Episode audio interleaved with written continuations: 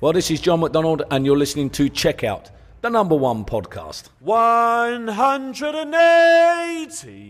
Double top for the match in an epic victory. What a win that is for Nathan Aspinall. He beats the Premier League champion. He takes his 100% record. Das war der Matchstart von Nathan Espinel gegen Michael van Gerven auf äh, Sky Sports gehört an Spieltag 3 der Premier League Darts 2020. Der Weltranglistenerste Michael van Gerven kassiert also in der Hauptstadt von Wales in Cardiff die erste Niederlage in dieser Premier League Spielzeit. Wir sprechen drüber hier bei Checkout der Darts Podcast zu hören auf allen gängigen Podcast-Plattformen wie zum Beispiel Apple Podcasts und äh, Spotify. Und während der Premier League gibt's äh, diese Folgen mit zugehörigem Text auch auf ntv.de. Ich bin Kevin Schulte und ich begrüße meinen Kollegen Christian Rüdiger. Grüß dich. Grüß dich, Kevin, und ein Hallo geht natürlich wieder raus an unsere treuen Zuhörer. Ja, lass uns am besten direkt in den Abend starten und gewohnt den Abend Revue passieren lassen. Zum Auftakt äh, spielt ein äh, durchaus dominanter Weltmeister Peter Wright gegen Rob Cross. 7 zu 5 gewinnt äh, Wright die Partie. Erster Sieg für ihn in der diesjährigen Premier League. Dabei war es nach überragendem Start gestern Abend, am Donnerstagabend, gegen Ende doch unnötig eng geworden. Oder wie hast du es gesehen? Ja, definitiv. Also das war ja ein, ein Beginn, der krasser hätte nicht sein können von den äh, Gegenteilen. Wright steht nach den ersten zwei Legs bei 118, Rob Cross bei noch nicht mal einem 70er Average und es lief alles Richtung Peter Wright und dann kam Rob Cross mit dem 127er Finish zum 2 zu 3. Das war gleichzeitig auch ein Break, kam er dann ein bisschen in die Partie rein, aber dann äh, passiert was, was normalerweise nicht äh, passieren sollte. Du schaffst einen Break auf das Bullseye und kassierst sofort im darauffolgenden Leg, also bei seinem eigenen Anwurf, äh, direkt wieder das, das Rebreak. Und Peter Wright, der hat das dann hinten raus, da habe ich auch so ein paar Parallelen zum, ja, zum Van Gerven Match äh, gesehen, in, in Woche 1 stark angefangen, aber konnte dann hinten raus nicht so ganz dieses tolle Niveau halten, hat dann noch ein schlechtes elftes Leg gespielt, also ein schlechtes vorletztes Leg, aber war dann eben im zwölften und, und, entscheidenden Leg nochmal da. Und das war auch ganz wichtig gewesen, denn da hatte Rob Cross Anwurf, da breakt er ihn nochmal 102er Finish zum Schluss. Aber und das ist immer so ein, so ein bisschen, also Peter Wright, finde ich, spielt sehr konstant. Am Ende steht da auch eine 102 im Schnitt. Aber da sind immer mal so ein paar Schwankungen drinne, gerade dann auch auf die Doppel, wo er den Gegner wieder reinlässt. Und er hätte sich auch nicht beschweren dürfen, wenn Rob Cross tatsächlich noch einen Punkt aus dieser Partie entführt hätte. Wobei das äh, absolut bitter gewesen wäre aus äh, Peter Wrights Sicht, denn er spielt mit einem 101er oder fast 102er Average fast äh, zwölf Punkte mehr als Rob Cross im Schnitt pro Aufnahme. Aber es zeigt auch mal wieder, ja, wie sehr es auch vom Timing, vom richtigen Timing im Dartsport abhängt. Dann äh, lass uns mal in die zweite Partie gehen. Die war alles andere als knapp. Das war eine ganz klare Sache für Michael Smith, der gegen äh, den Local Hero, gegen Johnny Clayton gespielt hat. Johnny Clayton mit seinem Premier League Debüt. Er ist als äh, Challenger unterwegs gewesen in dieser dritten Woche, gewinnt das erste Leck mit seinem Anwurf, schafft dann aber, äh, ja, oder verpasst das 2 zu 1 mit drei klaren Darts auf die Doppel und dann ging es dahin aus äh, Johnny Claytons Sicht, Michael Smith wirklich gut mit einem starken, stabilen Scoring und hat dann auch eiskalt seine Chancen genutzt, gewinnt am Ende 7 zu 1. Johnny Clayton wollte eine Nacht, an die man sich immer und immer wieder erinnert, in Cardiff produzieren. Das ist es auch geworden, allerdings nicht im positiven Sinne für ihn, sondern eher im negativen Sinne. Und äh, ich glaube, da wird er sehr enttäuscht von sich selber sein. Du kommst da rein, darfst zum ersten Mal Premier League spielen, als Waliser dann auch noch in Cardiff, startest eigentlich wunderbar, bringst das erste Leck durch und kassierst dann sieben Lecks in Folge ohne Unterbrechung. Du hast es ja gerade gesagt, Kevin, äh, verlierst du dann und äh, ja, Michael Smith, der hat das dann zum Schluss auch wirklich richtig gut laufen lassen. Also die 142 zum Schluss, Triple 20, Bullseye, Doppel 16, das war noch mal ein richtiger Hingucker. Und der Unterschied für mich auch in dieser Partie war, weil ich fand, vom, vom Average her waren sie ja auch Mitte des Matches auch teilweise gut unterwegs. Smith bei äh, knapp 108 Punkten. Clayton war auch über 100. Aber der, der große Unterschied war dann eben auch die Doppelquote. Clayton 1 von 7 und Michael Smith 7 von 11. Und das ist dann auch äh, am Ende die, die bittere Realität. Äh, Michael Smith mit mit einem Sieg, den er sehr gut gebrauchen kann, gerade nach letzter Woche, nachdem er diesen, nach diesem fantastischen Start gegen Price doch nur einen Punkt äh, gewinnen konnte oder sich holen konnte. Und jetzt äh, spielt er so eine flüssige Partie und für Johnny Clayton als Challenger kommst du dahin, du willst deine Chance nutzen und dann produzierst du so einen Abend. Also das war nix gewesen für The Ferret klar aufsteigende Form, die da Michael Smith unter Beweis stellt, aktuell, nachdem er letzte Woche den sicher geglaubten Sieg gegen Price aus der Hand hat geben lassen, äh, setzt er sich klar durch gegen Johnny Clayton.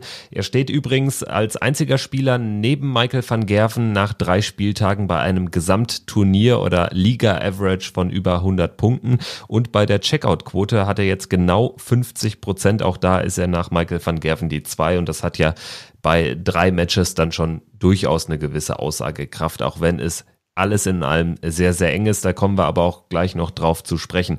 Wir gehen jetzt in die dritte Partie und die hat es durchaus in sich, äh, war so ein bisschen das Standout-Spiel des Abends, auch rückblickend. Michael van Gerven gegen Nathan Espinel.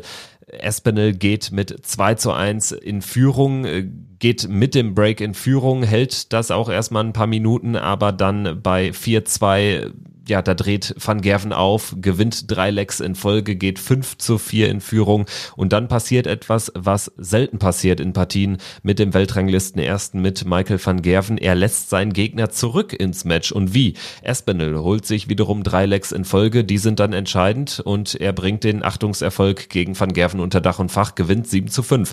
Also bei 5-4 van Gerven dachte ich, Unentschieden muss Espinel sichern, mehr ist nicht mehr drin. Damit hätte ich nicht gerechnet, dass er das Spiel wirklich noch gewinnt. Das zeigt aber auch wieder, was dieser Nathan Aspinall für ein Selbstvertrauen hat und dass er zu keinem Zeitpunkt auch aufgibt, sondern immer weiter spielt und auch weiß vor allem, wie gut er ist und dass er solche Partien doch noch drehen kann, auch wenn es gegen einen Michael van Gerven ist. Und äh, ich fand auch wirklich, er ist gut in die Partie reingekommen. Du hast das gerade angesprochen, Kevin schafft das, schafft mit dem 110er Checkout sofort einen Break und äh, bestätigt dieses Break natürlich dann auch zum 3-1. Und das fand ich enorm wichtig in dieser Anfangsphase, um sich van Gerven auch ein bisschen vom Leib zu halten. Und das hat er ja dann auch geschafft. Äh, 4 zu 1, verpasst dann die 170 äh, auch noch, äh, oder Quatsch, äh, verpasst dann die, die 170 zum 4 zu 1, so rum ist es richtig. Und äh, ja, dann fand ich eigentlich, war Van Gerven in dieser Phase dann eigentlich der, der bessere Spieler bis hin zum, zum 4 zu 4 dann auch, wo Aspinall dann bei, dem, bei der 121 die große Zahl verpasst und sich somit die Chance nimmt, ein Dart aufs Doppel zu bekommen. Van Gerven ist da, aber dann das hast du ja auch vollkommen richtig angesprochen, passiert was, was wir in dieser Premier League-Saison noch nicht so oft gesehen haben. Van Gerven lässt dann Möglichkeiten aufs Doppel aus. Und für mich war dann auch so ein, so ein Knackpunkt dieses 60er Checkout, wo er zwei auf Tops hatte, die nicht nutzt. Aspinall wartet hinten, kommt dann ran, ist da. Und äh, das war für mich auch wirklich äh, die Entscheidung und für mich auch sehr überraschend, weil ich war zu 100 Prozent sicher, Van Gerven macht diese 60 Punkte, weil der hat in den ersten beiden Partien zusammengenommen nur sechs Starts auf Doppel verpasst. Und hier haben die Doppel zu entscheidenden Momenten nicht für Michael van Gerven gespielt und Nathan Aspinall hat sich somit jetzt äh, einen tollen Sieg gesichert gegen Michael van Gerven und der ist jetzt erstmal nicht an der Spitze der Nahrungskette in der Premier League und das wird ihn wurmen bis nächste Woche. Da bin ich mir zu 100 Prozent sicher. Schauen wir erstmal noch in die zwei weiteren Partien des gestrigen Abends in Cardiff. Daryl Gurney gegen Gervin Price. Für Gurney ganz, ganz wichtiges Ding, nachdem er mit zwei Niederlagen reingestartet ist. Jetzt äh, ist er sozusagen in der Tabelle angekommen, hat seinen ersten Punkt geholt. Er spielt 6 zu 6 gegen Gervin Price. Für Price ist es ein gewohntes Ergebnis. Drei Spieltage, dreimal 6 zu 6. Was ist zu der Partie zu sagen, außer dass Price doch arg viel Luft nach oben offenbart hat. Ja, das ist eine Partie, wo ich eigentlich im Vorfeld äh, gesagt habe oder mir gedacht habe, beide brauchen eigentlich aufgrund ihrer Resultate einen Sieg. Das hört sich jetzt natürlich bei, bei Gervin Price ein bisschen blöd an, weil der ja bis dato dahin noch nicht verloren hat und weiterhin äh, nicht äh, nicht verloren hat in, in dieser Premier League-Saison. Aber ich finde, der, der muss dann auch irgendwann aufpassen, weil diese Remise, die er sich jetzt holt, das kann hinten raus kann ihn dann auch dieser ein oder andere Punkt fehlen. Und für, für Daryl Gurney, ja, du hast das angesprochen, der ist jetzt in der Tabelle angekommen. Die Frage, die ich mir allerdings stelle, ist, weil die Qualität da vorne natürlich auch brutal hoch ist. Und er hat ja jetzt schon zum, zum ersten zu Glenn Durant vier Punkte Abstand. Das sind ja zwei Partien. Die Frage, die ich mir dann auch immer stelle, ist, kann er das aufholen? Hat er die Konstanz dafür, auch wenn wir jetzt erst drei Wochen gespielt haben? Und ähm, trotzdem muss ich ehrlich sagen, war das aus meiner Sicht von Gurney im Gegensatz zu den ersten beiden Wochen eine Steigerung. Der ist gleich gut reingekommen, gewinnt das erste Leck. Das ist nicht so einfach, gerade wenn du dann gegen Gervin Price spielst in Cardiff und äh, gegen den heißesten Waliser spielst, der momentan auf dem Circuit vorhanden ist. Und äh, ja, Price, der hatte auch dann so, so ein paar Schwierigkeiten, fand ich, auf Tops.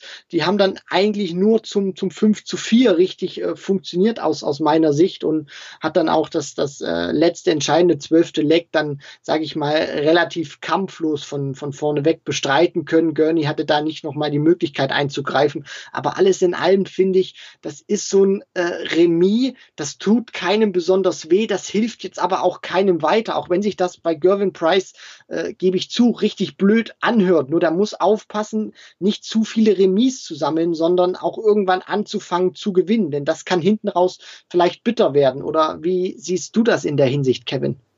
Ja, ich glaube, am langen Ende bringen dich Unentschieden ja jetzt nicht so arg viel weiter. Das stimmt, aber dadurch, dass es anders als im Fußball zum Beispiel keine drei Punkte für einen Sieg gibt, ist es auch gar nicht mal so dramatisch. Er ist ja jetzt absolut im Rennen. Auch gerade wenn man sich die Tabelle anschaut, da geht's von Platz acht bis Platz vier ja, ist da gar kein Punktunterschied. Alle stehen da mit drei Punkten. Price ist derjenige, der eben da eine Bilanz von 0-3-0 hat, also 0 Siege, 3 Remis, 0 Niederlagen.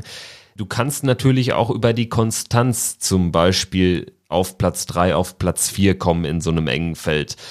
Klar, er braucht jetzt langsam einen Erfolg, aber es ist auch noch nicht so, dass er jetzt äh, da irgendwie arg ins Hintertreffen geraten ist. Das sieht bei Gurney natürlich anders aus. Der steht da mit einem Punkt und hat schon einen Sieg Rückstand auf überhaupt den achten Platz auf Gary Anderson. Also das äh, ist äh, schon ziemlich viel nach nur drei Wochen. Dementsprechend, äh, der muss was tun. Es sind ja auch nur noch in Anführungsstrichen sechs Spieltage um eben den Abstieg zu verhindern. Daryl Gurney aktuell auf dem Abstiegsplatz, der dann nicht dazu berechtigt, auch die Rückrunde noch mitzuspielen. Und während ich das sage mit Abstieg etc. pp, äh, wir haben ja auch viel schon über die Modifikationsmöglichkeiten der Premier League gesprochen. Da fällt mir ein, ich fände extrem charmant, wenn man irgendwie als Absteiger dann im nächsten Jahr so eine Art Relegation spielen müsste gegen irgendwelche aufstrebenden Spieler oder vielleicht gegen eine zweite Liga unterhalb der Premier League. Wie wär's? Also, was hältst du von so einer Idee? Das fiel mir jetzt gerade mal ein. Also, das könnte man eigentlich mal implementieren, weil man muss ja auch irgendwie im Sport ein bisschen bestraft werden für einen letzten Platz.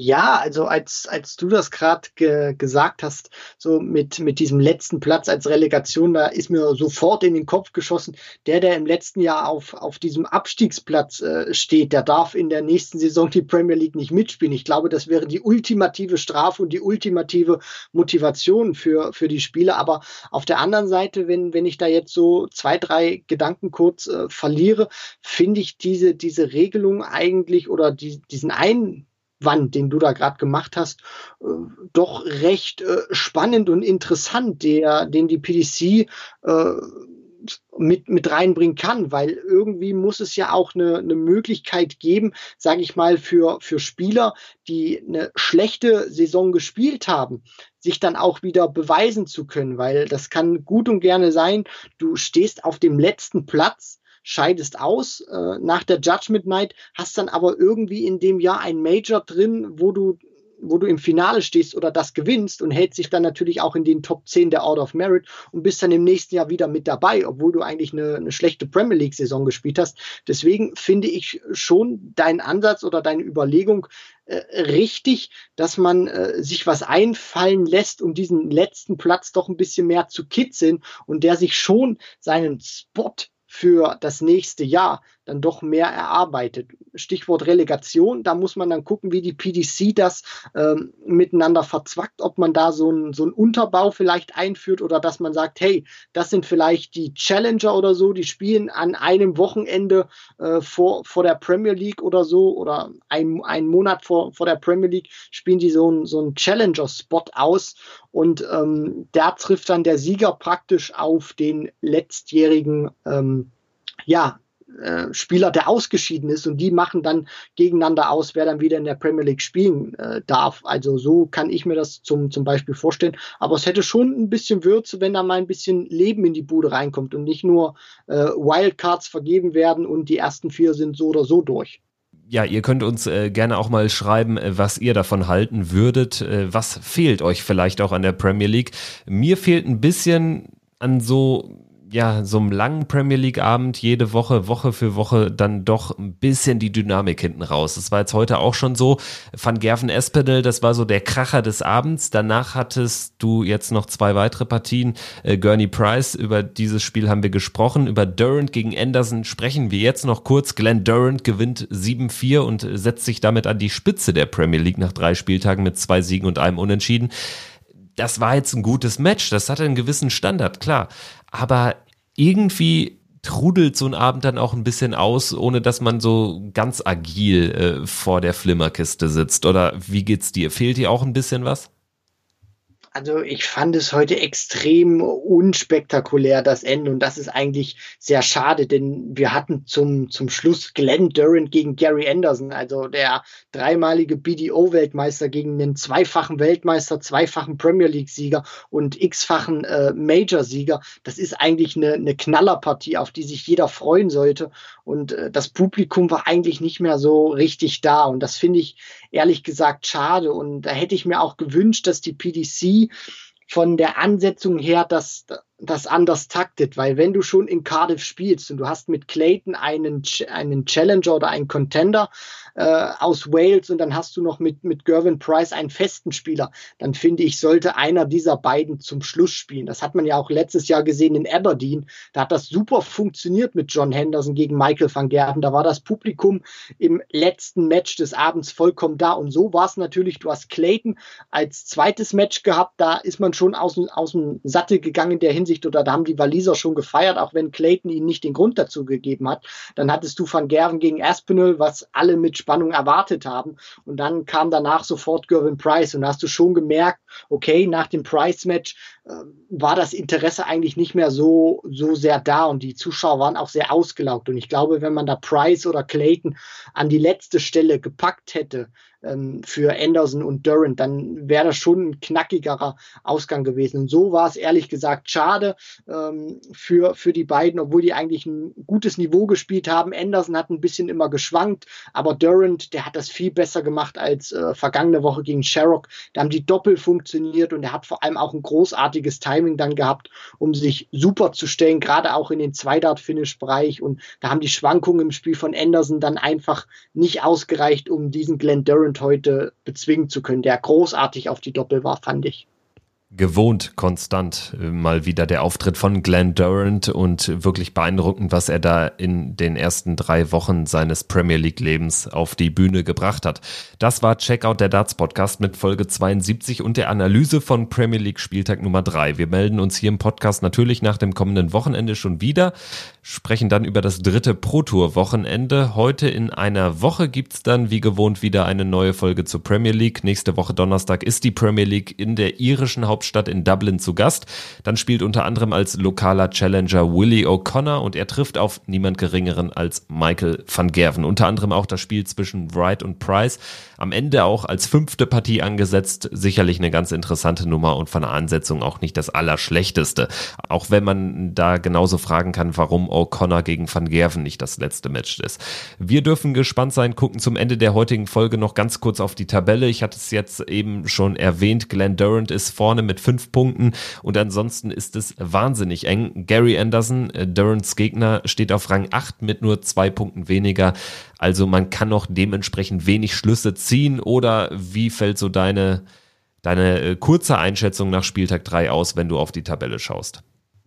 Sehr ausgeglichen und vor allem auch bestätigt, dass die Tendenz der äh, letzten Jahre und vor allem auch Monate, die Dichte ist einfach so konstant geworden und du kannst einfach nicht äh, sagen, der Spieler ist Favorit, sondern du musst wirklich von Woche zu Woche schauen und äh, ich finde, mehr als je entscheidet Tagesform, wer sich durchsetzt und wer nicht. Es ist unfassbar eng, unfassbar spannend und äh, man kann da wirklich nicht äh, sagen, diese Spieler sind Favorit, weil die haben eigentlich vom Können her alle das Zeug, um sich in die O2 von London zu spielen. Mit diesen Worten können wir die Folge beschließen. Äh, das verspricht noch weiter spannend zu sein, auch wenn uns ja so das eine oder andere fehlt an der Premier League. Aber es geht hier im Podcast ja auch nicht nur darum, die einzelnen Partien zu besprechen, sondern auch ja so ein paar neue Ansätze vielleicht durchzudiskutieren. Wir würden uns freuen über eure Ansätze, die ihr zur Verbesserung der Premier League habt. Schreibt uns gerne auf den sozialen Plattformen wie äh, Facebook, Instagram oder Twitter. In diesem Sinne, das war Checkout der Darts Podcast. Bis zum nächsten Mal. Ciao.